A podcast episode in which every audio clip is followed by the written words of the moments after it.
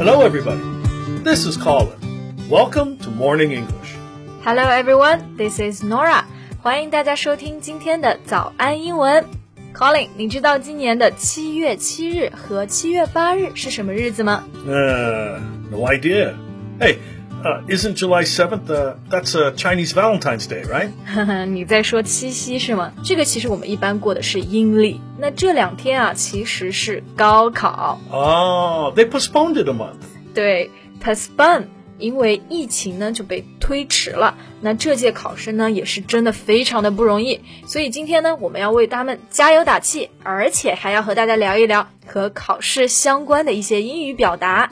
那今天的笔记呢也为大家整理好了，欢迎大家到微信搜索“早安英文”，私信回复“笔记”两个字来领取我们的文字版笔记。OK，那 Colin。高考的英文我们就说高考，可以吗？Uh, well, if you say that, most people won't know uh, what you mean by 高考.这个词啊，其实是我看到 BBC 啊，比如说还有新版的牛津字典啊，也收录了。但其实外国人他如果不了解中国，就不会知道高考了。那这个到底要怎么说才好呢 Uh, we'll say the National College Entrance Examination. OK，entrance、入门，那 National College Entrance Examination 直译就是 国家的大学入门测试。哎，那这里用的这个大学啊是 college 而不是 university，这两个词有什么区别？ Well, generally in um, North America, a college is a four-year school that offers undergraduate degrees. 啊、所以 college 一般来说指的就是 undergraduate degrees，对吧？就是本科。然后呢，这个 university 呢，会要感觉更加厉害一点， 就是包括了硕士学位。 Yeah, they also have undergraduate degrees, but they also offer uh, master's degrees and doctorates, and they are usually much larger in size. OK，所以就是基本来说啊，university 提供的这个课程会要更加高级，而且规模也更大。 Yeah, but remember, uh, this is not always the case. 啊、我知道。那所以就是，这只是我们说的大多数情况是这样子啊。那比如说 Boston College 波士顿大学，还有 Dartmouth College 达特茅斯大学，这些都是美国有名的高校，但是他们用的都是这个词 college。Yeah, yeah. Those schools, um, they might begin as colleges, but they can grow into universities. But they like to retain their original name. OK，所以其实就是呃慢慢发展，就懒得去改名了。那这个区别呢，我们刚刚讲到的是在北美啊。那其实，在英国我知道 college 还有一个用法，就是指的这个上大学之前呀要读的两年，为了这个准备。Right. So it's quite difficult to tell if a school is good or bad just by the word university or college in its name. 没错，那回到高考啊，我想起来我之前为了准备啊，都做了好多的试卷。 Well, I can imagine that. Um, how often do you have a quiz? 呃，every day or every class？那我们这个 quiz 啊，其实指的老师发的那种试卷做的小测试。And you know, sometimes it's not just one; it can be three or even four. well, that's tough. yeah, you bet. And I guess there's um, oh, many must be many mock tests or, or practice tests as well. 嗯，是的，mock tests or practice tests 就是我们说的这种模考啊，比小测试更加正式一点。那除了这个之外，还有月考呀、期中考呀、期末考啊。 Mm, the monthly exam, the midterm exam, the final exam, all the exams you can think of. 是的，反正就是各种测，真的太难了，而且经常会要 cram for a test。 well, let me guess, you're studying all night for the test. 是的，那就是 cram 啊，就是我们说的这种临时抱佛脚，也可以说是 cramming。 Uh, you remind me uh, of the examinees I meet at the uh, IELTS tests. They're always cramming for the speaking part. 那很多同学可能不知道啊，其实 Colin 啊之前是雅思的前口语考官，the former examiner，所以呢，他就会有很多这种考生啊，就看到他们就是在 cram for the test。 You know, sometimes it's it's really so funny. uh, the examinees they try so hard to recall what they memorized. 哦，那是不是会就是 roll their eyes 翻翻眼睛？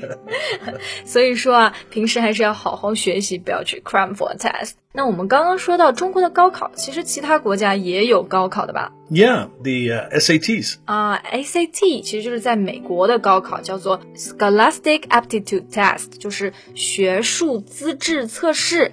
那 其实美国还有一个高考跟 ACT 就是一样的，它叫做 ACT。 Yeah, the ACT, the American College Test. 我在想这两个有没有什么区别啊？ Well, the, the sections are a bit different, but they're both acceptable for colleges. 啊，就是考的内容稍微不一样，但都可以。 Right. But in the UK, they have the A levels. A levels，英国的这个高考，按照 A、B、C 的等级去划分的，就没有任何的分数了。诶，我想到刚刚我们讲了英国啊、美国，那加拿大呢？ We don't have a, a s- national college entrance examination. 你们没有高考的吗？这么好的吗 Yeah, we judge straight from the GPA. ？GPA Grade Point Average 平均分，那你们就是看这个喽。 Well, students will have an interview, sort of um, like a job interview, and they may have a, an exam from the school. 啊，我懂了，就是说，嗯、可能学校会要应聘的那个，就是想要去的那个学校，可能会给你一个 interview 来了解你更全面，或者给你一个测试。那但是并不是说参加所有人参加一个综合的这种高考，对吧？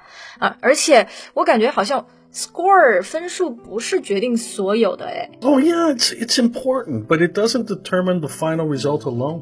所以其实，嗯，在国外啊，不只是加拿大，很多名校也是一样的，就是不太那么在乎分数，当然也重要了。那比如说，我听说，呃，哈佛 （Harvard University） 每年都要拒掉很多 ACT 满分的学生。 Yeah, because you can attend the test many times, which means it's uh, easier to become a curve buster. So we value more the qualities and talent of a student. OK，那刚刚讲到一个词，a curve buster。curve 就是指的曲线，buster 呢就指的破坏者。那破坏曲线的人其实就指的高分者啊，学霸。你要是可以参加很多次，那你就肯定是更容易作为一个 curve buster。嗯 Or the straight A student. ，OK，straight、A。那我们刚刚讲的那个 A level 嘛，就是有 A、B、C。那所以 straight A 就是也是学霸。 哎，那学渣怎么说呢 Shreja? Okay, this one must be a, a slacker.？A slacker，这个其实就是偷懒的人，对吧？Yeah.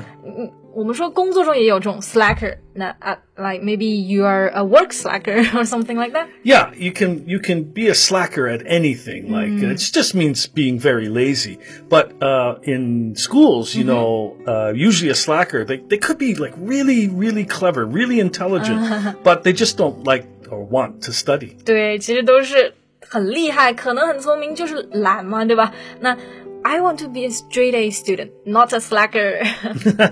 but uh, you're not a student anymore. 嗯、o k you're right. But anyway，相比之下，在中国啊，我们的这个分数其实看的还挺重要的。 Exactly. Look, I know here in China the enrollment cutoff point can be only a judgment call. 啊，这个刚刚讲到一个词，the enrollment cut-off point， 它指的就是录取线，cut-off 就是截取嘛。那刚刚讲到还有一个就是 judgment call，就是最后的一个做决定的最终的因素。那我们一般就是认为分数越高就越好。You can go to uh, Iban or Arban if you pass an enrollment cutoff point. 对对对，就是刚刚说的一本啊、二本，诶，这个英文要怎么说？Well, you can say first tier and second tier universities. 嗯，那这个几本就是用的这个单词 tier，first tier and second tier，国外没有这个吧？ no, no, no, absolutely not. But in America, uh, they have uh, the Ivy League. 嗯，the Ivy League 常青藤院校啊，一共有八所，对吧？ Yeah, like uh, Princeton, uh, Yale, and Harvard 哦，universities. 那普林斯顿呀、耶鲁啊、哈佛啊，都是很好的学校。哎，不过说到最后啊，我觉得不一定啊，要去那种名校啊。Of course not. It's just a title. 嗯，对，就是所以高考的考生们也不要压力太大了，就表现你们的最佳状态就好了。Right. Uh, the Gaokao doesn't determine your life. It's you who determines your life. 嘿，是的。那最后呢，还是想给大家打打气。那这期节目呢，我们也学了一些跟考试相关的表达。节目的最后呢，想要祝所有的考生考试顺顺利。对，那今天的笔记呢，也为大家整理好了，欢迎大家到微信搜索“早安英文”，私信回复“笔记”两个字来领取我们的文字版笔记。Thank you so much for listening. This is Colin. Bye. This is Nora. See you next time. Bye. This podcast is from Morning English. 学口语就来早安英文。